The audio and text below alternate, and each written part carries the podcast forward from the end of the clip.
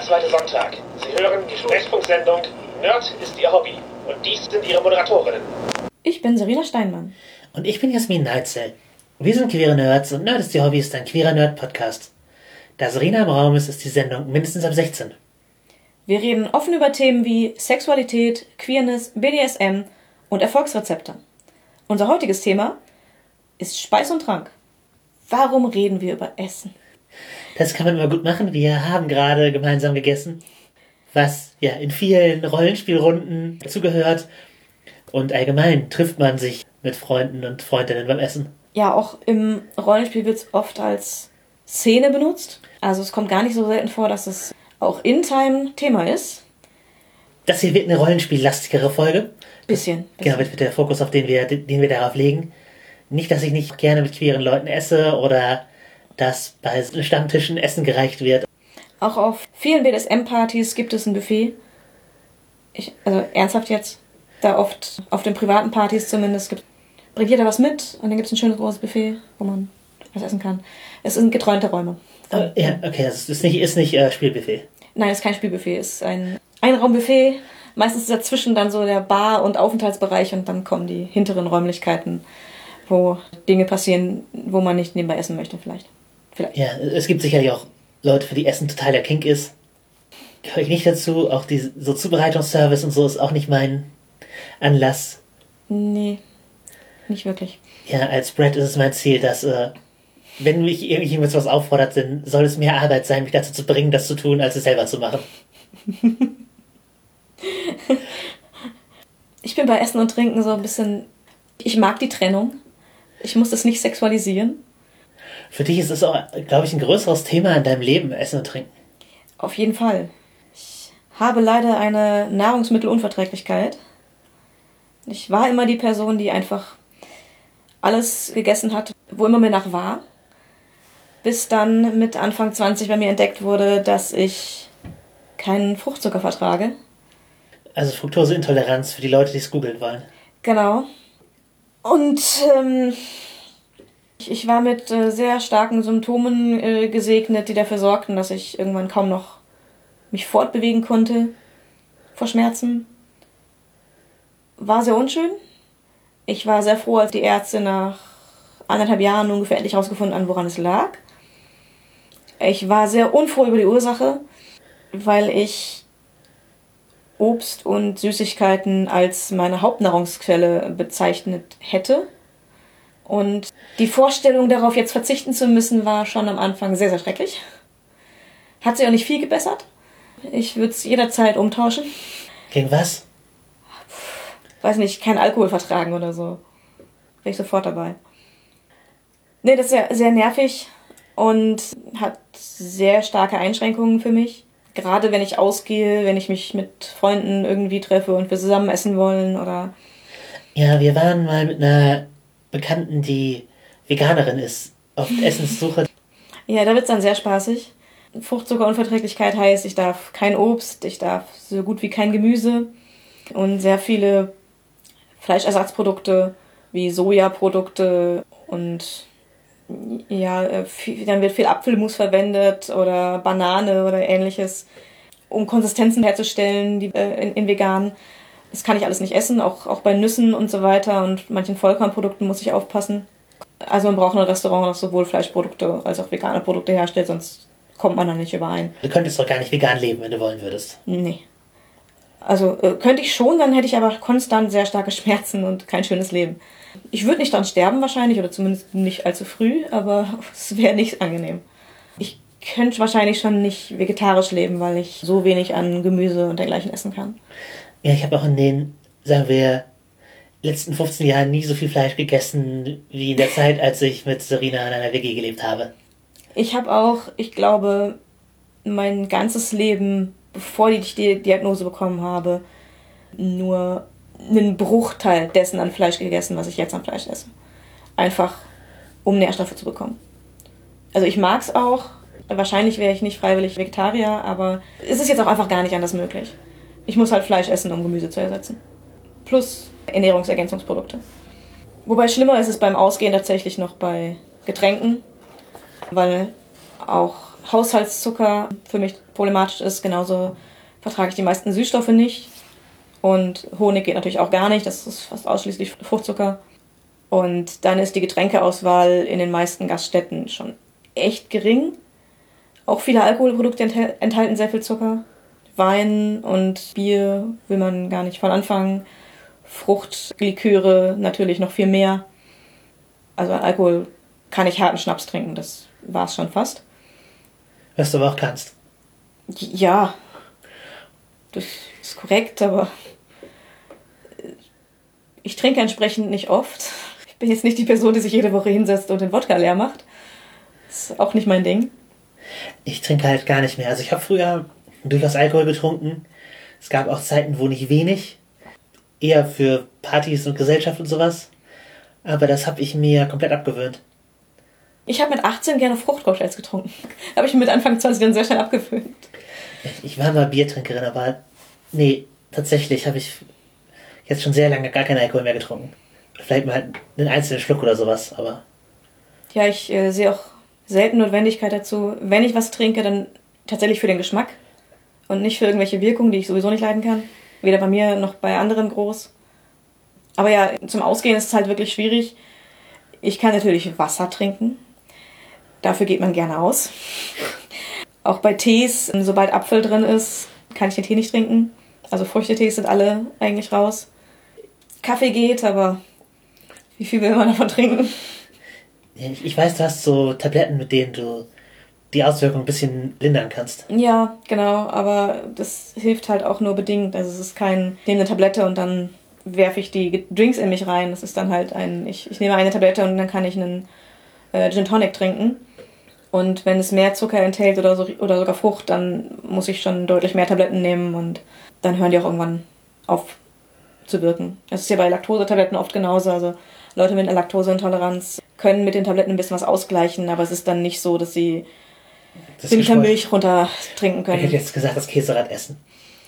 Das kommt auf den Käse an, weil mancher Käse enthält ja gar keine Laktose. Hm.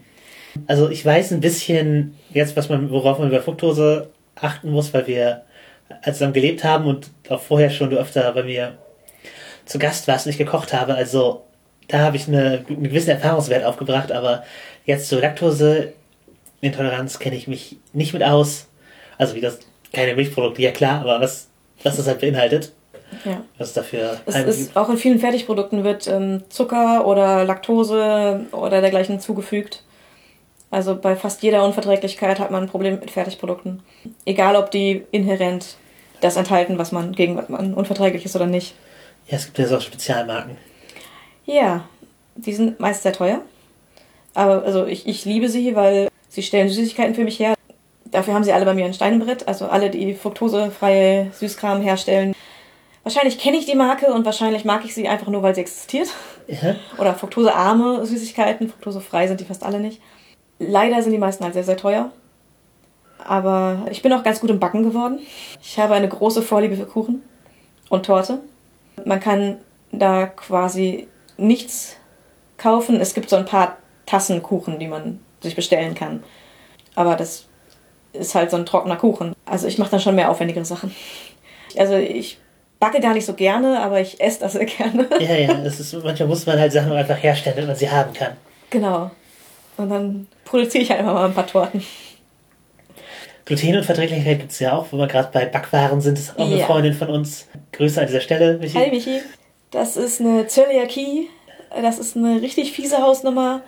Die ist tatsächlich auf längere Sicht tödlich. Also wenn man da Getreideprodukte, die Gluten enthalten, zu sich nimmt, hat es erstmal ähnliche Auswirkungen. Also es sorgt für Bauchschmerzen und Übelkeit und Folgeprobleme. Es sorgt aber auch einfach dafür, dass der Darm sich auflöst. Man braucht schon seinen Darm. Ja. In, in seiner Gesamtheit. Und eine Autoimmunerkrankung, wo einfach der Körper den Darm angreift, wenn Gluten zu sich genommen wird. Da muss man dann sogar auf Spuren achten. Also das ist nicht eine Sache, ich, ich meine, bei mir ist es, wenn eine Prise Zucker im, im Essen ist, das ist TINF, interessiert nicht. Es geht um 5% Zucker im Essen. Da wird es für mich wirklich problematisch. Und halt bei Fruchtzuckeranteilen, wenn die hoch sind, ist auch schwierig. Aber bei einer Zöliakie muss halt wirklich auf Spuren geachtet werden. Das heißt, nicht mit demselben Messer in die, in die Butter gehen, wie der andere, der normales Brot verwendet hat. Eigenes Backzeug besorgen. Also ich, ich backe manchmal auch äh, glutenfrei und dann auch für die Freundin, aber das ist dann kritisch genommen nicht 100% glutenfrei, weil mein Backwerkzeug auch mit Mehl in Berührung kommt. Also man müsste es halt sehr, sehr gründlich waschen, damit da, da überhaupt keine Spuren mehr dran sind. Richtig. Also ich, ich nehme schon Silikonsachen größtenteils und die kommen in die Spülmaschine und werden ordentlich per Hand geschrubbt. Aber man kann eigentlich nicht ausschließen, dass da Spuren auch in der Ruheschüssel. Ich, ich werfe die in die Spülmaschine. Also ich glaube, viel sauberer kann ich das nicht kriegen, als ich die Sachen mache. Aber nichtsdestotrotz können da Spuren von Mehl einfach drin hängen bleiben. Und da geht es dann wirklich nur um, ja, um minimale Spuren. Aber die sind schon nicht geil eigentlich. In meiner Küche wird mit Mehl gearbeitet. Da sind einfach im Zweifel auch Mehl, das in der Luft schwebt und sich mit absetzen kann. Wenn ich an einem Tag glutenfrei und nicht glutenfrei backe, dann mache ich erst das glutenfreie, damit ich nicht noch Mehl in der Luft habe. Genau, wie man es halt auch erst in den Ofen tut, damit nicht im Ofen was drin ist und so weiter und so weiter. Genau. Also da passt man dann richtig auf.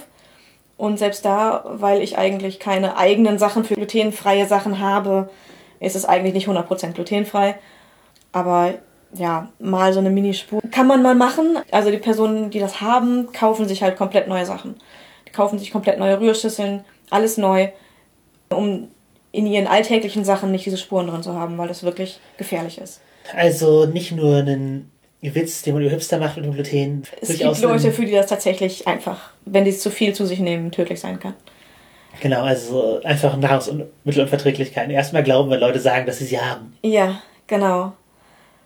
Auch mit, mit Allergien. Also das kann ja gehen von man hat ein bisschen Kratzen im Mund, wenn man was Falsches gegessen hat, zu der ganze Hals schließt sich zu und man kriegt keine Luft mehr. Ja, ja, ja. Und, und einem allergischen Schock. Also da die gefürchtete Erdnussallergie, die ist zwar in den meisten Fällen nicht so schlimm, wie es in manchen Filmdarstellungen und urbanen Legenden so behauptet wird, dass sobald jemand im Raum nur Erdnuss isst, kippt derjenige von einem allergischen Schock um. Das nicht, aber man sollte ihm halt auch keine Erdnuss in den Rachen werfen. Das kann schon sehr, sehr fies ausgehen. Ja, allgemein, Unver allgemein Unverträglichkeiten, Allergien gegen Leute verwenden für ist, ist unangenehm. Ja. Also es ist halt einfach scheiße, wenn man es hat. Ja, man gewöhnt sich dran und man kommt damit klar. Scheiße ist trotzdem. Ja, würdest du es im Rollenspiel darstellen? Weil es gibt ja äh, in Fantasy-Welten wird ja auch ständig auf eine sehr rustikale Art gegessen. Was da genau im Angebot steht, werden wir gleich später besprechen. Ich sag mal, in einem mittelalterlichen Setting ungerne. Würde ich eher nicht machen. Wobei ich schon in DSA 4 eine Elfe gespielt habe. Die haben ja auch Lebensmitteleinschränkungen, was sie essen können. Ja, ja, die vertragen keine vergorenen Sachen und können den Geruch nicht ertragen, weswegen sie auch kein Alkohol trinken zum Beispiel. Genau, kein vergorenen Alkohol, keine Hefeprodukte und dergleichen. Das schon. Also prinzipiell hält mich nichts ab, aber ach, das, ich muss mich in meinem äh, realen Leben schon so viel mit Essen beschäftigen, obwohl ich da eigentlich gar keine Lust zu habe, dass ich es, glaube ich, im Rollenspiel nicht unbedingt machen muss also ich habe es bisher nur bei DSA 4 gesehen. Ich bin mir sicher, dass es bei GURPS auch einen entsprechenden Nachteil gibt, dass ja eine Unverträglichkeit mit bestimmter Nahrung mechanisch abgebildet wird. Ja. Mir wäre es außer bei DSA 4 noch nicht aufgefallen. Ich finde es eigentlich nicht, nicht uncool, dass es das gibt. Weil es gibt Nahrungsmittelunverträglichkeiten, die dürfen auch im Rollenspiel auftauchen. Ja. Kann man mal machen. Aber ich fände es, glaube ich, in einem modernen Setting, wenn dann besser als in einem Fantasy-Mittelalter-Setting. Ja. Ja, wo du die Elfen erwähnt hast, unterschiedliche Völker, die unterschiedliche Verdauungssysteme haben, also Fantasy-Völker, das ist auch ein, ein interessanter Aspekt, würde ich sagen, den, den man reinbringen kann. Dass vielleicht einfach Sachen nicht gegessen werden können, die eine, ein Volk für normal hält und dann beim anderen. Ist es giftig oder wird einfach nicht gegessen? Genau, das schwarze Auge ist da ganz gut drin eigentlich. Mhm. Da haben die Elfen, wie gesagt, die, dass sie nichts Vergorenes, den Geruch nicht ertragen können. Ja, und also, ihnen davon auch direkt übel wird. Also auch wenn sie es essen, sie vertragen es einfach nicht. Das ist nährt sie einfach nicht.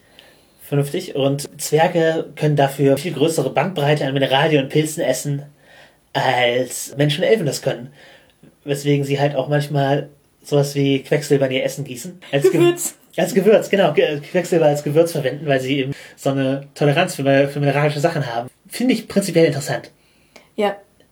Das ist, eine, das ist eine ganz coole Idee, dass sie einfach, dadurch, dass sie viel unter Tage leben und sich angepasst haben und essen, was dort zur Verfügung steht, oder dafür gemacht sind, wie auch immer man es benennen möchte, ist es schon irgendwie natürlich, dass sie andere Dinge essen können als, als Menschen und Elfen, die oben äh, nach Wurzeln graben und Dinge von Bäumen pflücken. Genau. Was es bei das schwarze Auge auch gibt, ich bin mir fast sicher bei anderen Rollenspielen auch, sind halt kulturelle oder moralische Speisegebote. Zum Beispiel durch Religionen, durch äh, irgendeine Kultur.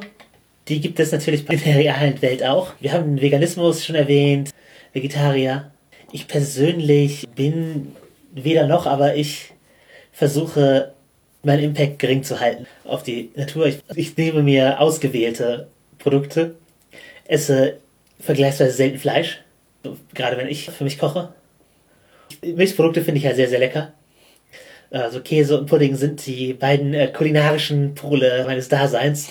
Was, äh, also entweder wird es durch Käse besser oder durch Pudding. Selten durch beides. Sel selten durch beides, aber prinzipiell, Da möchte ich allerdings die äh, Philadelphia-Torte anmerken. Ja genau. Da kommt sowohl Käse als auch Pudding rein. genau, das ist der heilige Gral. Das ist Das, ja, absolut. Venn-Diagramm von Pudding und Käse. Äh, nee, genau, also es gibt halt einfach Sachen, die ich nehme, aber ich bin da auch mal der Ansicht, man muss nicht die Perfektion leben. Und es ist auch nicht so, ja, ich kann nicht komplett vegan leben, ja, dann scheiß drauf, dann, dann esse ich jetzt hier das billigste Gammelfleisch jeden Tag und schmeiß die Reste weg. Also jeder Schritt, den man macht, um, sei es fürs Tierwohl oder sei es äh, zum Wohl des Planeten, weil man den eigenen CO2-Imprint gering halten möchte, oder auch aus welchen Gründen auch immer.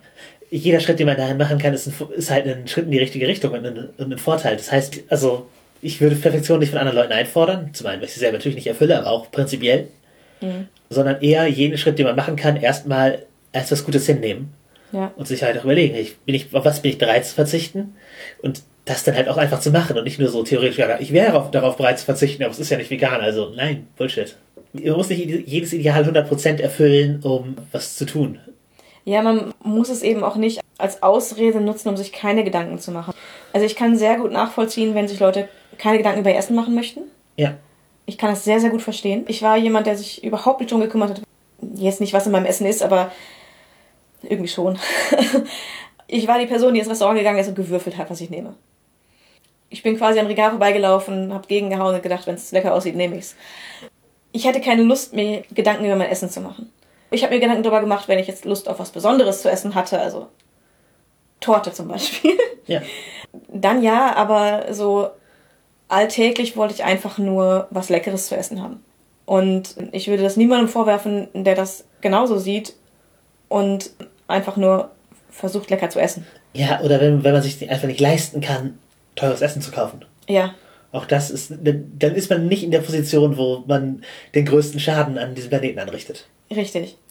Und wer sich aber dazu durchringt, sich Gedanken über sein Essen zu machen, ich würde halt sagen, man braucht keine Ausrede, um sich nicht um sein Essen zu kümmern. Wenn man sagt, ich, ich kann das nicht, ich will mich nicht drum kümmern müssen, okay, reicht. Man muss nicht anfangen, Ausreden zu finden im Sinne von, ja, ich kann ja nicht komplett vegan, das, das kriege ich nicht hin. Das ist auch gar nicht gesund, weil ich glaube auch nicht, dass komplett vegan für die, für die Menschheit so gesund ist, aber das ist ein anderes Thema. Ich glaube, das ist das, wo wir uns hinentwickeln müssten. Die meisten Veganer brauchen auch Nahrungsergänzungsmittel. Ähm, das brauche ich auch, aber ich habe eine Krankheit. Ich bin prinzipiell nicht dagegen, dass Leute vegan sind. Das möchte ich nicht sagen.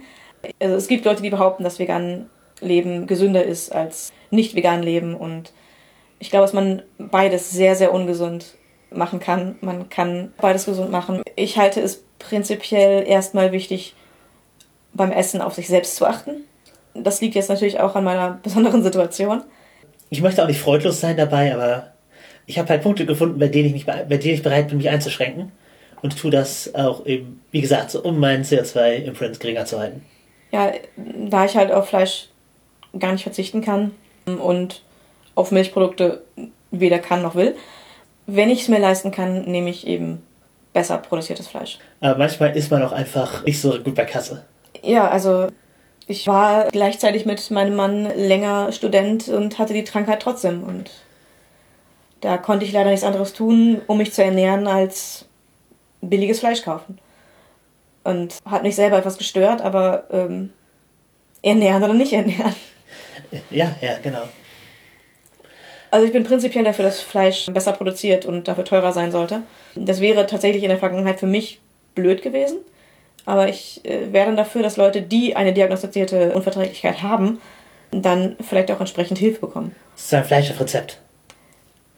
Ja, also die Sache ist, es gibt zum Beispiel bei Hartz IV finanzielle Unterstützung, wenn du eine erwiesene Nahrungsmittelunverträglichkeit hast, in einem bestimmten Ausmaße, dann kannst du beantragen, dass du mehr Geld bekommst. Fructoseintoleranz, das reicht nicht. Egal wie schlimm die ist, mein Antrag wäre nicht durchgegangen. Und das Geld, was man dafür kriegt, wäre irgendwie minimal gewesen. Also es wären irgendwie 20 Euro im Monat gewesen oder so. Ja, und Kapitalismus und Gewinnorientierung sind, glaube ich, auch echt ein großer Faktor darin, warum halt vieles Essen so schädlich für die Umwelt oder für Menschen ist. Ja. Aber. Bevor wir zu weit abschweifen. Genau, bevor wir, bevor wir hier deprimiert werden, auf zum Eskapismus. was hältst du von so Nahrungsmittelprinzipien treuen in Rollenspielen? Ich find's cool. Es muss natürlich gut umgesetzt sein. Also diese Speisegebote, wie es bei DSA gibt, oder dass man es als Prinzipientreue haben kann. Ja, mechanisch ist das, wenn man halt das isst, was man sich eigentlich vorgenommen hat, nicht zu essen, äh, Nachteile auf weitere Proben, bis man sich wieder besser fühlt, bis man das schlechte Gewissen überwunden hat. Ja, ansonsten meidet man halt rollenspielerisch dieses Essen. Ja, genau. Und why not? Wenn es zu dem Glauben des Charakters passt oder zu seinen Wertvorstellungen, es ist eine coole Mechanik. Ja. Kann man, kann man gut benutzen. Auch in Sci-Fi-Spielen wie Shadowrun zum Beispiel kann man einen Charakter spielen, der halt ein Nahrungsfable hat. Bei Shadowrun wird halt viel einfach aus Soja hergestellt die ganze Zeit. Und wenn man da einen Charakter spielt, der zum Beispiel nur echtes Fleisch essen möchte, Mhm. weil Gourmet oder sowas, und trotzdem in, einem, in, einem, in einer niedrigeren Schicht lebt und dann versucht sie es irgendwie zu besorgen, kann halt eine Motivation sein, warum man eben diese ganzen illegalen Aufträge annimmt, einfach weil man sich einen, einen Lebensstil gönnt. Ja. Oder Kann auch ein, ein Auftragsgrund sein. Kann in vielerlei Hinsicht motivierend für den Charakter sein. Ja, ja. Oder eben umgekehrt kann man da natürlich auch den Tierrechts- oder Veganismus-Aktivisten spielen und deswegen gegen die Konzerne unterwegs sein und dann halt speziell äh, nur vegan essen wollen. Und dann sehe ich die beiden zusammen in einem Run, Ja, du Shadowrun ist man ja oft mit Leuten, die. die nicht die eigenen Motive teilen. Es ist ja praktisch ein, ein Standard, da zusammengewürfelt zu werden in einer, in einer Gruppe, die große Gegensätze hat. Aber wo ich es äh, kritisch finde mit diesen Speisegeboten ist, wenn man sie als 1 zu 1 Kopie verwendet von realen Religionen. Oder halt, dass sie sich sehr ähnlich anfühlen. Oder man das Gefühl hat, die sind nah genug dran, als dass man sie, dass sie sich in der Konstellation über Speisegebote lustig machen. Also die Novadis bei das Schwarze Auge sind ein Beispiel. Die haben halt starke Speisegebote unter anderem. Also sie haben allgemein Gesetze, an die sie sich halten. Und sie haben Speisegebote. Und diese sind vom Gefühl her nahe an islamischen und jüdischen Speisegeboten. Also das ist halt die, das ist halt die monotheistische Re- Religion Aventurien und entsprechend gibt es da viele Anleihen und sie wohnen äh, so beduinenmäßig in der Wüste und haben viele Dinge, die man heute nicht mehr so machen würde, wenn man sie das erste Mal schreibt. Und die Speisegebote gehören da, glaube ich, eindeutig dazu. Ein paar Sachen sind, finde ich interessant, weiß auch nicht, ob die woher die kommen, aber halt sowas wie, dass sie halt nur Sachen essen dürfen oder wollen, die von anderen Novadis hergestellt wurden. Also dass sie selber praktisch selber kochen müssen auf Reisen, was sie halt oft zum Koch der Gruppe macht. Das ist ein Spielelement, das man, an, das man angehen kann, aber ich würde mal aufpassen, ob es nicht zur Parodie wird. Ja, ja, da ist halt die Gefahr. Also an sich finde ich die Möglichkeiten natürlich sehr interessant. Also wie man diese Speisegebote auslegt, wie das das Spiel bereichern kann und so weiter. Das kann halt sehr viel beitragen, wenn man einen solchen Charakter in der Gruppe hat. Aber die Gefahr, dass es eben zur Parodie wird, ist da. Ja, Und wenn es dann etwas Realem so nah ist, dass man die Parallelen ziehen kann, wenn man möchte. Dann- es ist noch mehr Fingerspitzengefühl gefordert. ja, Gibt dem allerdings auch dann die Gelegenheit, sich an Küchen zu orientieren, wenn man sie im Spiel beschreiben möchte. In der Regel ist es, glaube ich, die Exotifizierung von realen Kulturen nicht wert, da diese Parallele zu ziehen. Ja. Andererseits die Frage, kann man religiöse Speisegebote schaffen, ohne das Gefühl von Parallelen aufkommt. Bei DSA, um weiter Beispielen zu bleiben, gibt es die Effortkirche, die nichts, auf, offen- das auf offenem Feuer zubereitet wurde, isst. Die dürfen gekochtes essen, aber sie dürfen nichts, was auf offenem Feuer gebraten wurde, zu sich nehmen, weil ihr Gott halt die, auch offenes Feuer in Tempeln und sowas verbietet. Das ist halt ein Meeresgott, der halt sehr launisch gilt. Und das ist zum Beispiel einfach ein Speisegebot. Das hat jetzt, ich weiß es nicht, vielleicht gibt es auch da reale Bezüge, aber es hat jetzt keine unmittelbare Assoziation für mich. Das wirkt eher fantastisch. Ja, das stimmt. Und dennoch passt es zu dem, was die Gottheit möchte. Und wie sie dargestellt wird. Und äh, ja, schafft eben auch Einschränkungen für den Charakter. Gut, jetzt die Barbaren, die nur Blut trinken, ist halt nicht, das nicht besonders kreativ. Nee. Gibt's aber auch. Und dann, ja gut, heilige Tiere kann man immer schaffen, die man besonders essen muss oder nicht essen darf, klar. Wahlweise. Wahlweise, genau. Je nach Auslegung. Ja. Was haben wir noch? Veganismus haben wir als Speisegebot bei, oder Vegetarismus bei das schwarze Auge. Also ich glaube, es ist auch beim Schreiben einfach Fingerspitzengefühl gefragt, damit es nichts zu ähnlich ist. Ja, nicht, und nicht auf eine, Als, ja. nicht, nicht auf so eine, äh, hier, Cultural Appropriation Weise. Dass man sich da äh, Sachen aneignet, um irgendwie was exotisch dastehen zu lassen, ohne zu verstehen, was da in der Ursprungskultur, aus dem was entleiht, dahinter steht. Ja. Und es ist halt auch schwieriger, wenn man das für eine, von einer Kultur macht, die halt gerade sehr marginalisiert ist in dem Bereich, in dem man gerade schreibt. Ja. Was für den Islam in Deutschland auf jeden Fall der Fall ist. Wür- Würde ich auch so sehen, ja. Das ist gerade. Ja, und, und, und Witze über das Judentum würde ich mir in Deutschland auch sparen. Ja, vielleicht. Ist jetzt so ein Pro-Tipp. Was haben wir noch für weitere Obviositäten? Aber wir hatten ja schon gesagt, es gibt nicht nur das Essen im Rollenspiel, es gibt auch das Essen am Spieltisch. Beziehungsweise, wenn man ins Lab geht, das Essen am Zelt. Ja, Und ist aber am Spieltisch, manche machen es gerne, dass sie Rezepte nachkochen aus der Fantasy-Welt, in der sie spielen, oder aus der, aus der Welt, in der sie spielen. oder zumindest was etwas, was ihnen, was das Gefühl vermittelt, dass es thematisch passt von sozusagen einer Geschmacksrichtung, die, die halt einfach zu dem Setting, was man gerade bespielt, gehört. Sei es eben das. Sojapampe bei Shadow. Ge- genau, Ge- Geschmack, dass, dass man einfach das Tofu ohne Geschmack anbietet bei, bei Shadowrun, damit es sich, damit es sich so richtig wie Nährschleim anfühlt und man mitfühlen kann, wie, wie arm die Charakter doch in der Welt sind, ja, nett. Oder, oder halt eben ein Fischgericht, wenn man am Meer ist. Ja. Oder, Wenn man in einem Wüsten-Setting spielt, die Palm- und Dattelgerichte. Ja, ja. So. Halt Dinge, die aus der Region, in der man spielt, kommen können. Genau. Mit sozusagen aus Zutaten, die dort äh, wachsen können. Genau.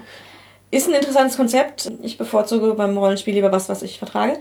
Wir haben ja tatsächlich mal in der Runde, äh, es gab das immer die Gastgeberin kocht.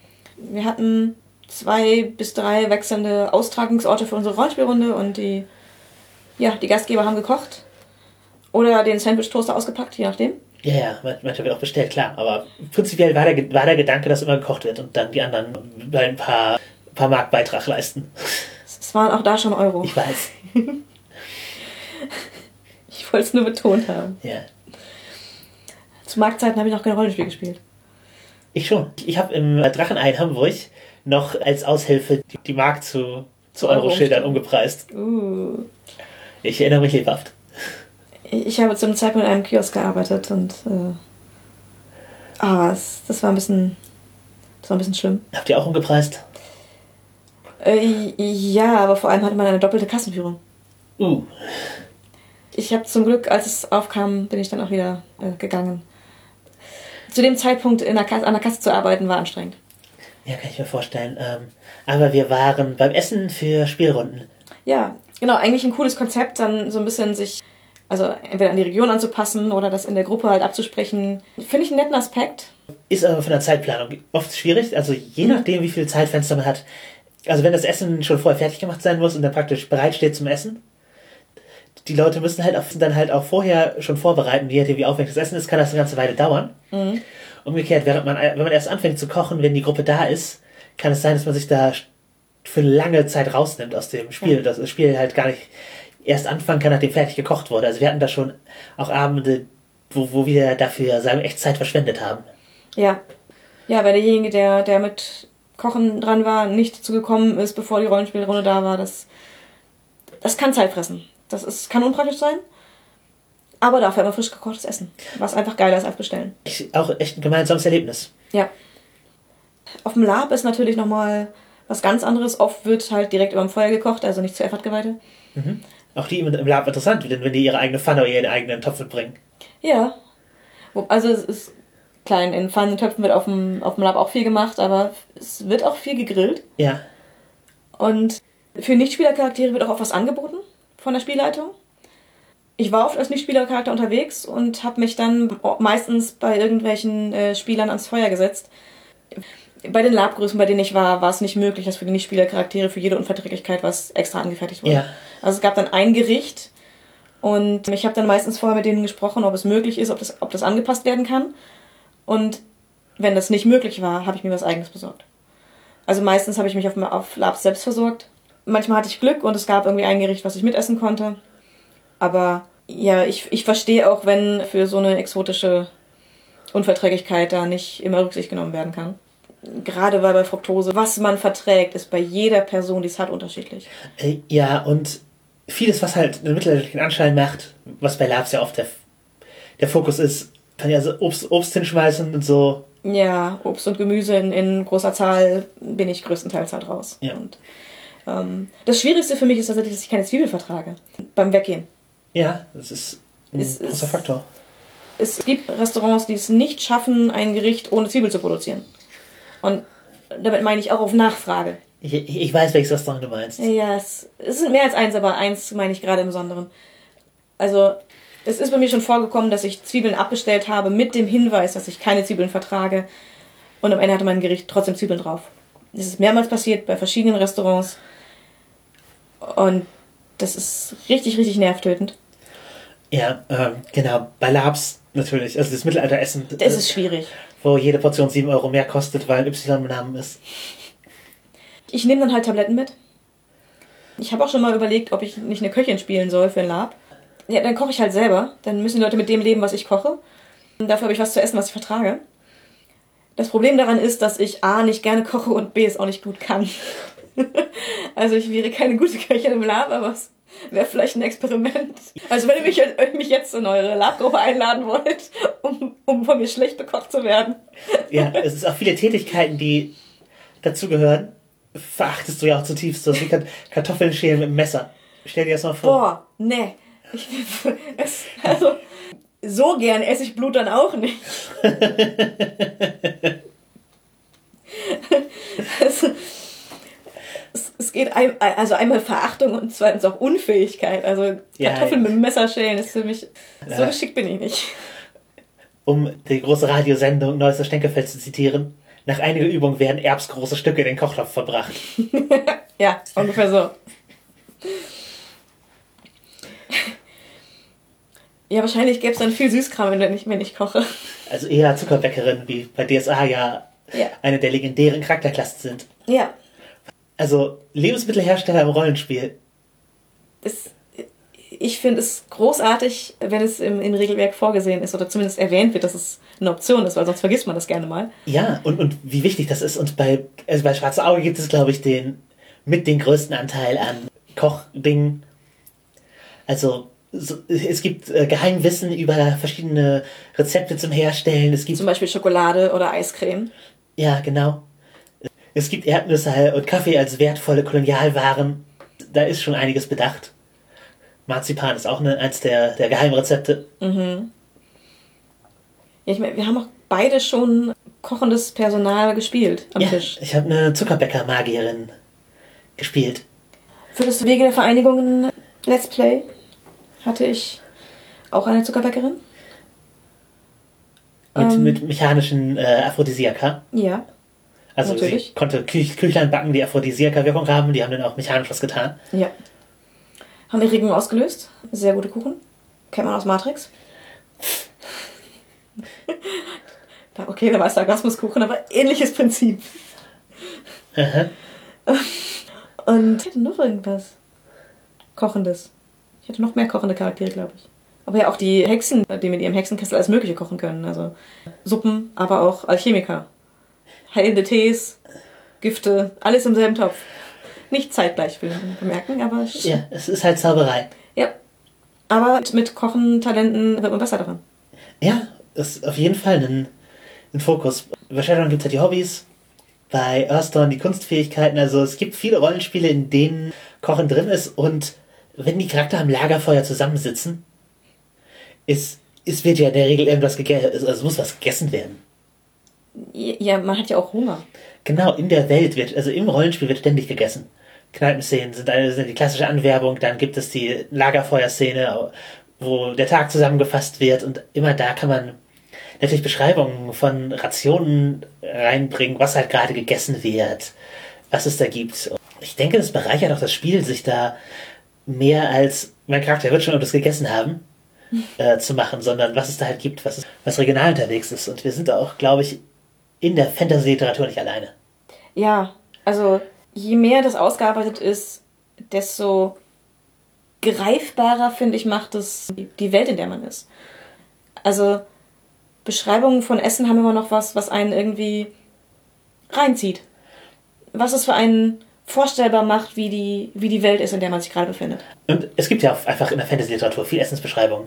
Also Harry Potter zum Beispiel, ständig irgendwelche Essenssachen. Ja, vor allem Süßkram. Genau, fantastisches Essen. Also die, die großen Tafeln bei ihnen sind ja meistens normales Essen. Nur cooles, leckeres, Ja, ja, viel. ja. Aber die Süßigkeiten, da hat man das, dann das, das fantastische, magische Essen. Und dann gibt es natürlich mit Herr der Ringe noch einen großen Vertreter, bei dem viel Essen beschrieben wird. Vor allem bei den Hobbits. Genau. durch, durch die Hobbits. Für, ja, für die Kultur, für die Essen ja auch so wichtig ist, aber auch für die, die Orks sind halt auch, für die auf, auf eine, in eine andere Richtung. Steht wieder Schwe- Fleisch auf dem Speiseplan. Die Arme und Beine braucht er doch nicht, sowas. Ich weiß gar nicht, ob es nur ein Film ist oder ob das ein Buch, aber Äh, ich weiß es gerade nicht. Ich muss den Vergleich nochmal andrehen. ja. Alles klar. Nächster Herr der Ringe-Marathon, erst die Bücher, dann die Filme. Okay. Ja. Und Game of Thrones greift es auch auf mit äh, irgendwelchen Aalkuchen und sowas. In der Fantasy-Literatur auch äh, Fantasieessen. Also, also bei der Scheibenwelt von Terry Pratchett gibt es natürlich das legendäre Zwergenbrot, das einfach so hart und zäh ist, dass man es nicht isst, sondern sich immer sich denkt, ach, so, so, so sehr Hunger habe ich eigentlich doch nicht. Als Witz bei Herr der Ringe das Lembasbrot, das äh, unermesslich satt macht. Bei Alice im Wunderland hat alles Essen irgendwelche magischen. Folgen, ja. ja. Magische Fähigkeiten, aber auch. Man, man kann in der Welt halt einfach nicht unbedacht essen. Genau. Und das ist also allgemein so ein Trope für die Anderswelt. Also, wer in der Feenwelt etwas ist, bleibt für immer da. Oder ist für immer im Einfluss der Feen. Ja, Da genau. gibt es ja verschiedene. Keine, keine, man darf keine Einladung annehmen, man darf keine Einladung ausschlagen. Solche, es ist äh, einfach Regeln um Essen und wie, wie wichtig das ist. Das spielt da auf jeden Fall eine Rolle. Und beim großartigen Changing the Lost gibt es da auch durchaus äh, mechanische Umsetzungen von. Da gibt es halt die Goblin-Früchte, die man essen kann, um äh, seinen Glamour, also die Energie, mit der man äh, seine äh, magischen Kräfte wirkt, aufzuladen. Aber es hat natürlich auch äh, Auswirkungen und man befindet sich halt eben in einer Anderswelt, wo Essen nicht einfach Essen ist. Und dich Essen nur nährt, wenn du einfach sozusagen einen Vertrag mit, dem, mit ihm schließt. Und der weiß, was das Essen von dir fordert, dafür verspeist zu werden. Ich finde dieses Konzept so cool. Man sollte da öfter über nachdenken. Was das Essen von einem fordert, dafür, dass man verspeist. Also allgemein kann man das, um zum Veganismus zurückzukommen, oder zum Vegetarismus, man kann durchaus Essen auch fantastisch machen. Ja. Und ich finde, man sollte. Also, Wenn man Fantasy spielt, ja. ja. Es ist immer was Besonderes, finde ich. Zumindest in der fantastischen Literatur und auch in Filmen. Es kann in verschiedene Richtungen benutzt werden. Und ich finde es immer toll, wenn man dadurch das Gefühl hat, man kann sich vorstellen, wie es schmecken könnte und es ist interessant Mhm. Und gibt einem einen Eindruck davon, wie die Leute leben. Ja. Und dass man so ein bisschen Alltagseindruck bekommt, ob jetzt beim Rollenspiel oder in der Literatur oder wo auch immer, dass man einfach so dieses, dieses alltägliche Leben der Leute ein bisschen auch erfahren kann dadurch oder Ja. sich vorstellen kann. Ja, was man dabei auch bedenken muss, sage ich aus meiner Historikerin-Erfahrung, Landschaft ist Essen und Essen ist Landschaft. Denn wenn du etwas isst, das nicht daherkommt, wo du gerade wohnst, dann ist das was Besonderes. Dann ist das, eine, das ist halt ein Importprodukt und sagt was aus. Und wenn ständig halt Weißbrot gegessen wird, dann muss Weizen in der Gegend wachsen. Und für dunkles Brot eben andere Getreidearten. Roggen und so weiter und so weiter. Und wenn es Reis geben soll, du musst Reisfelder haben. Du musst Reisfelder haben und die müssen sehr, sehr feucht sein. Genau, es ist entsprechend eine feuchte Gegend oder eine Gegend mit, stark, mit starker Bewässerung und die Leute laufen in Reisfeldern rum, die Bauern. Die laufen nicht mit einem Bündel Korn über der Schulter rum und dann gibt's Reis in der, in der, in der Kneipe. Und genauso sind jahreszeitliche Gerichte in mittelalterlichen Fantasy-Welten oder sagen wir vormodernen Fantasy-Welten, da Oder postmodern. ja, sind jahreszeitliche Gerichte super wichtig, weil du eben die Sachen nicht so lange haltbar machen kannst. Und wenn Haltbarmachung durch Magie und sowas, sowas möglich ist, dann ist das halt eine Beschreibung deiner Welt, die vielleicht auch nicht von allen Kulturen der Welt geteilt wird, dass sie zum Beispiel die Möglichkeit haben, Sachen magisch gefroren zu halten. Ja. Oder äh, Einmachttechniken. Dass es Leute gibt, die bestimmte Früchte nur in kandiert kennen. Wer im hohen Norden lebt, wo es äh, nur Eis und Schnee gibt, aber Pflaumen kennt, der kennt sie wahrscheinlich nicht in frisch. Nee, genau, da kriegst du sie vielleicht aus dem Einmachglas oder, oder ja, kandiert. Oder kandiert. oder getrocknet. Genau. Das sind Dinge, die man eben beim Beschreiben bedenken sollte. Genau, was sind die Süßigkeiten, die sich Leute, diese Leute können? Eben halt zum Beispiel ja, getrocknete Pflaumen oder Süßholz oder was auch immer es da gibt. Honigplätzchen. Ja, Gibt es raffinerierten Zucker? Genau. Wahrscheinlich nicht. äh, ansonsten Zuckerrohrfelder oder Zuckerrüben. Ja. Und wenn, wenn es Honig gibt, irgendwer muss Bienen halten. Und gibt es da viele von? Ist das eine, äh, äh, schwirrt alles voll, voll Bienen oder ist ein Imker halt was Seltenes?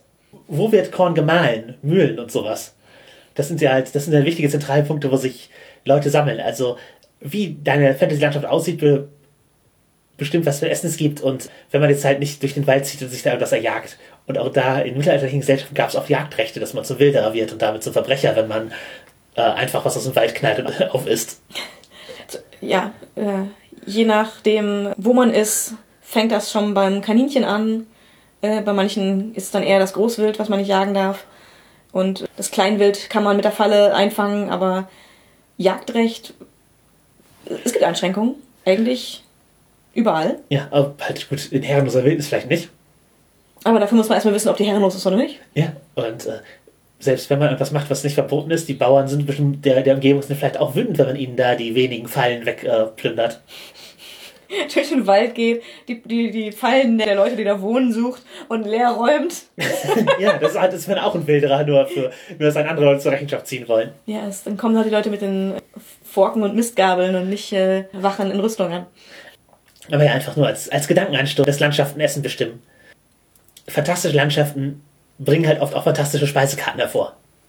Ja, also gerade wenn es Magie gibt oder auch spezielle äh, Früchte, Nährstoffe, was auch immer, Blumen, Gewürze mit vielleicht noch magischer Wirkung oder dergleichen, dann gibt es eben auch Gerichte, die damit entstehen. Genau. Und wir hatten die Zwerge erwähnt, die halt unter Tage leben. Was macht das mit einer Speisekarte? Also, bei das schwarze Auge essen die zum Beispiel Insekten und Spinnen, die unter Tage leben und machen sehr, sehr viel aus Pilzen. Und das Zwergenbier ist eigentlich auch vergorener Pilzkram, außer es gibt halt welche, die an der Oberfläche leben mittlerweile oder und Sachen an der Oberfläche anbauen, aber sagen wir, die konservativsten Zwerge, unter, die noch unter Tage leben und nicht, so, nicht ans Sonnenlicht gehen, die trinken halt vergorenen Pilzkram als, als Bier. Und ja, die Hälfte der Pilze, die sie essen, ist für ähm, andere Völker giftig. Genau, da gibt's halt eine sehr schöne Speisekarte in der Beschreibung im, im schwarzen Auge Quellenbuch, wo halt drin steht das Beste von der Höhlenspinne. halt was so zwischen Essenssachen, aber ja, Essensbeschreibungen. Als ich Bodenredakteurin war, habe ich unter anderem mal in die Meisterinformationen Rezepte, ich glaube ein oder zwei, äh, einfließen lassen. Wo dann auch teilweise Kritik kam, ja, wir möchten lieber Abenteuerinhalte, aber da ich eben weiß, dass es auch Gruppen gibt, die Sachen aus, aus den Regionen nachkochen und die das spannend finden und für die das das Spiel bereichert, fand ich das auch für die spannend, mal mitzuliefern. Einfach in dem Material, was man, man eben bietet. Es gibt Leute, die überschlagen die Essensbeschreibungen bei Game of Thrones und Herr der Ringe und es gibt Leute, für die. Die kochen das nach. Genau, die versuchen es nachzukochen. Ja, bei guten Beschreibungen fällt mir auch vor allem, äh, wo ich selbst mitgewirkt habe, beziehungsweise viel mit zu tun hatte, bei, bei Federfall, dem Heldenwerk-Abenteuer. Das ein, da gibt es ein Bankett. Und die Bankettbeschreibung ist für ein Heldenwerk typisch. Das ist ein kleines Abenteuer auf nur 14 Seiten. Äh, ist sehr kurz. die Beschreibung des, des eigentlichen Bankettes und Festes ist im Prinzip ein kurzer Absatz. Das sind so keine 15 Zeilen. Und dieser Absatz hat einen Satz zur Musik, einen Satz zur Unterhaltung während des äh, Essens und der Rest ist nur Beschreibung von Essen. Das ist immer noch nicht super viel. Es sind nur ein paar Stichworte, was es an kulinarischen Sachen gibt. Ich zitiere mal ein ganz kleines bisschen daraus. Aus den verschiedensten Leckereien, die Mittelreich und Kalifat zu bieten haben. Kleine Pasteten in Gewürzsoße, eingelegte Oliven, Couscous, scharfe winzige Peperonis, gebratenes Fleisch und so weiter und so fort. Einfach so eine kleine Liste an, was gibt es zu essen, so ein bisschen beschrieben, aus welchen Regionen es kommt, man so ein bisschen einen Eindruck bekommt, was für, was für Essen auf dem Tisch liegt. Genau, das Abenteuer spielt in einem Grenzgebiet zwischen zwei Kulturen. Man kann sich so ein bisschen so äh, maurisches Spanien vorstellen. Ja, dieser kulturelle Mischmasch ist auch viel Thema des Abenteuers. Das ist, finde ich, auch sehr gut geglückt. Und in dieser Szene wird durch die Beschreibung des Essens einfach sehr viel von der Stimmung und der Szene gesetzt. Obwohl es sehr kurz gehalten ist, fand ich, dass man direkt den Eindruck hat, was das für ein Fest ist, auf dem man hier ist. Und es gibt dem Spielleiter ein bisschen an die Hand, wie man das Ganze darstellt, wie man es mit Leben füllt. Um ein Negativbeispiel zu, zu bringen, im, in den 90er Jahren erschienenen Abenteuer äh, Löwe und Rabe wird auch ein Festmahl beschrieben in der Kultur der, der Davadis und da werden halt zum einen coole Essenssachen beschrieben, die man, auf die man vielleicht Lust hätte, Datteln mit Mandeln gefüllt oder Braten vom Ziegenfleisch mit Schafskäse, ja, cool, cool, cool, wird man alles mitnehmen. Äh, vielleicht wird man auch noch einen Kamelhöcker äh, im eigenen Fett essen, ja, gut. Aber dann werden da auch so Beschreibungen reingeworfen, äh, wie Hundefleisch auf talusischem Reis, ungeschält und nur halb weich gekocht. Kommen halt Kamelhoden und Wassermelonen mit Ziegenhirn und sowas mit rein. Die Beschreibungen sind da offen offensichtlich gedacht, das Essen eklig erscheinen zu lassen. Ja, die Funktion ist halt, die Novadi als die exotische, fremde Kultur, die anderen darzustellen, damit die Helden, die in dem Abenteuer, eben weil damals noch nicht die Kulturvielfalt bei das Schwarze Auge so sehr geherrscht hat, sondern der Novadi eine Charakterklasse war und keine Kultur, aus der alle möglichen Helden stemmen können, ist man davon ausgegangen, dass die Helden halt aus einer anderen Kultur und Perspektive kommen und sich dann ekeln bei manchen der Gänge und das dann trotzdem essen müssen, sozusagen. Ein Beispiel von einem ähnlichen Trope sieht man bei Indiana Jones, der Tempel des Todes, wo das Affenhirn auf Eis gereicht wird. Und es ist halt einfach, Essen einer anderen Kultur wird als eklig dargestellt und plakativ als eklig hervorgehoben, um die Kultur als barbarischer darzustellen. Was wir eher unglücklich finden. Ja, was würde ich sagen, eher, was einfach rassistisch ist. Ja. Und den Rassismus der Spieler befeuern soll. Oder den Rassismus von Spielercharakteren hervorheben soll, weil die sich auf sowas nicht einlassen. Und das ist muss man im Rollenspiel nicht machen. Natürlich kann man mal beschreiben, dass Essen, dass das Essen schlecht ist oder das Essen nicht schmeckt. Aber ich würde es nicht auf so eine kulturelle Ebene bringen, weil du kannst auch einfach, sagen wir, un unser originales norddeutsches Essen, kannst du halt auch einfach derbst eklig beschreiben. oh ja. Äh, Abfallfleisch im eigenen Darm des Schweins in frostgeschädigtem Grünkohl überkocht. Ist einfach ein Grünkohl, aber du kannst es halt, indem man es halt so beschreibt, klingt es halt direkt unangenehmer oder geronnenes Blut mit Weizenkleie, das, ein, das einem einen Blutgeschmack im Mund hinterlässt. Ja, es ist halt einfach Wurstebrot. Das macht nicht jeder, aber es ist halt einfach ein, ein traditionelles norddeutsches Gericht. Oder eine Bregenwurst. Oder die schlimme Augenwurst. Es ist auch nichts anderes als gewürfeltes, gewürfeltes Hirn. Nur, einem, nur halt noch in den Darm gezogen. Oder halt Augen oder was halt Hufe. Man, man verbraucht halt alles. In, ja. in, der Klasse, ne? in der traditionellen Küche verbraucht man so viel wie möglich. Genau, es wird, es wird alles verwendet eines meiner Lieblingsgerichte, geschredderte Hühnerreste im Menstruationseiweiß und trockenem Brot frittiert. Also Hähnchenkrossis. Oder das äh, gute regionale Gericht Himmel und Erde. Ja, das wären Schweineinnereien und Fleischstücke in gelatiniertem Fett zusammen mit verkochtem Fallobst. Klingt doch lecker. Ja, genau. Also man kann, man kann das alles auch leckerer beschreiben. Und es gibt viele Beispiele, wie man es lecker beschreiben kann, aber nur weil man es kulturell gewohnt ist, ist das Essen nicht mehr oder weniger lecker. Und man kann halt in seiner Beschreibung ähm, das, sowohl das Eklige als auch das Leckere hervortun. Und wenn man nicht gerade seine eigene Kultur aufs Boxhorn nimmt, dann sollte man vielleicht lieber die positiven Seiten hervorheben. Ja, richtig. Oder sonst zumindest den Spieler Charakteren überlassen und eine neutrale Beschreibung wählen. Oder das. Aber wo wir bei leckerem Essen sind, haben wir noch das Thema Hunger in der Fantastik. Ja, das kann eine große Rolle spielen. Auch, auch in Endzeitgeschichten und so, wo es einfach darum geht, Essen zu behalten. Auch die letzte die Szene, wo das letzte Lembersbrot verspeist wird bei Herr der Ringe. Das sind, das sind halt alles wichtige Szenen und halt auch Jagdcharakter, die Essenszubereitungscharakter und so, die werden halt gerade auch in Hunger- und Notsituationen oft zu Lebensrettern.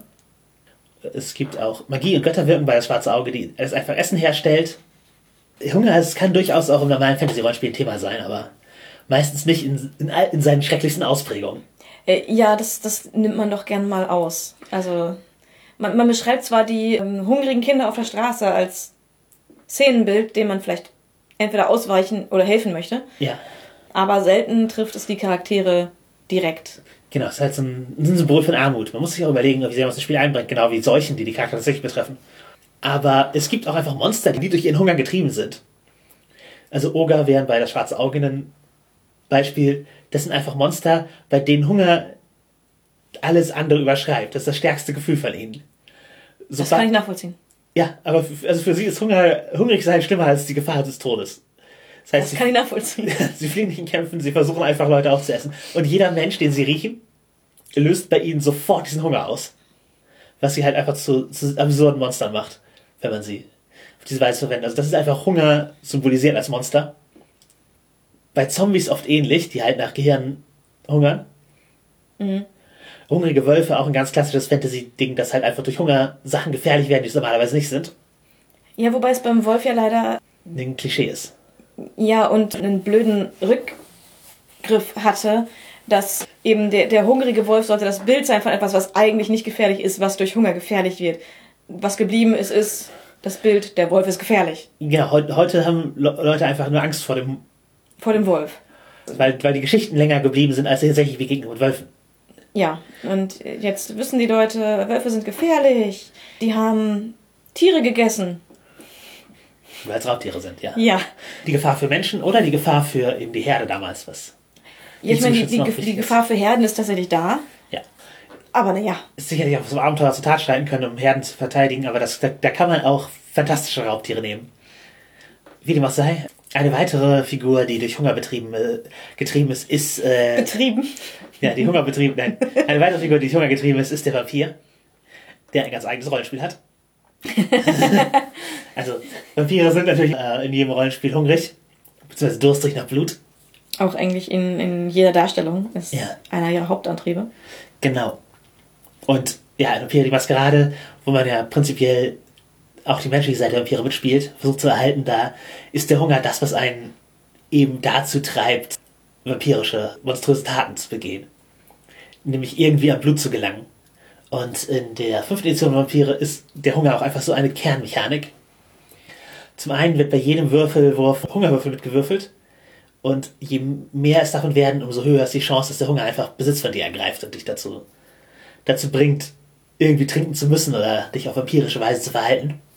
Dein Jagdtrieb und, und wie du jagst, ist Teil der Charaktererschaffung. Du suchst dir aus, was deine bevorzugte Jagdmethode ist. Ja.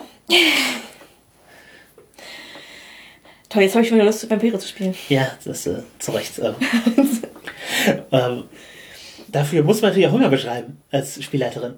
Und als Spielerin eventuell auch halt eben darauf reagieren, wie, wie es sich anfühlt, richtig hungrig zu sein.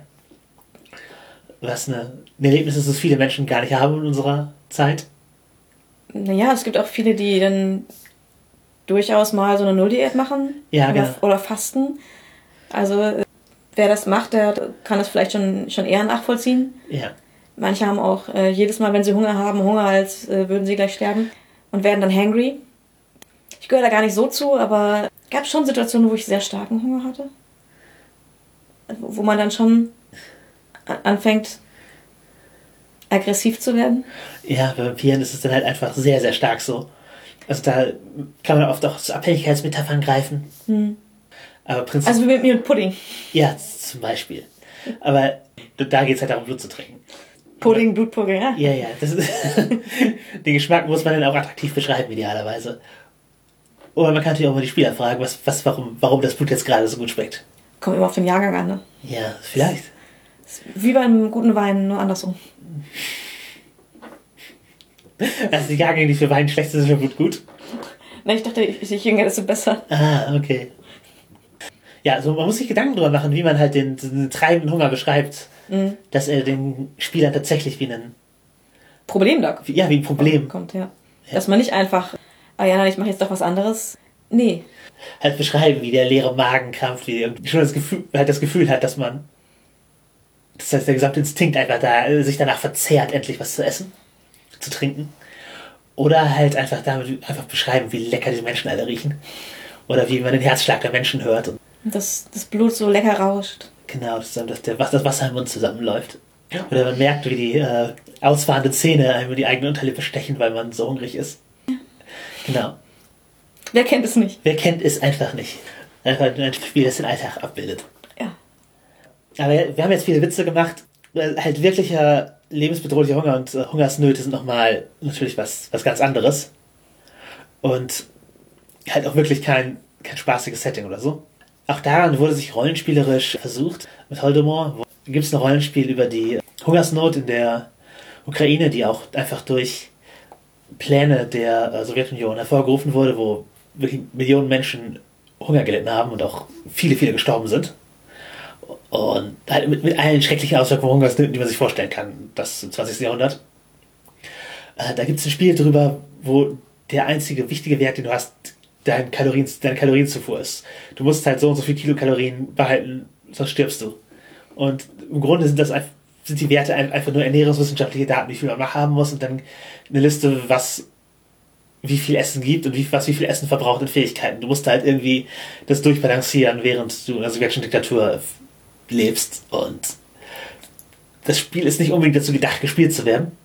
Ich glaube, es ist auch nicht dafür so gedacht, Spaß zu machen. Nein, nee, nee, das ist so ein Gaming, Gaming is Journalism Ding, das einem vermitteln soll, wie, wie verzweifelt die Situation war und dass dieser, dass eben dieses Verbrechen, ich weiß nicht, was als Völkermord bezeichnen kann, aber wahrscheinlich schon. Eigentlich schon, oder? Ja, halt mit einer ganz, einer sehr grausamen Methode. Auf jeden Fall, wie, ja, dass das eben, genau, dass das existiert hat. Und das Spiel soll darauf aufmerksam machen. Und ist halt das extremste Hungerspiel, was ich äh, so im Rollenspiel kenne. Und das ist auch nichts, was ich, also, die Mechanik würde ich jetzt auch nicht raushacken oder äh, für etwas anderes übertragen, um es für Fantasy zu verwenden, ist einfach ein, hat halt seinen einen speziellen Platz. Und so drastisch würde ich Hungersnöte in Fantasy auch nicht beschreiben wollen, glaube ich. Nee, es. Nein, in den meisten Fällen nicht. Genau, ja, kann, also ich, ich glaube nicht, dass in den meisten Fällen es das Ziel sein kann, die Charakter dazu zu bringen, über Kannibalismus nachzudenken. Vielleicht nicht. In den meisten Settings möchte man es wahrscheinlich eher nicht. Nee, Vampire schon, aber da eben auf eine, auf eine symbolische Art und weil der Hunger ist ein anderer. Ja, ansonsten kann man durch äh, Essen auch einfach gesellschaftliche Unterschiede deutlich machen. Wie wir halt dann, also ein Beispiel, Essen, Essen vorenthalten.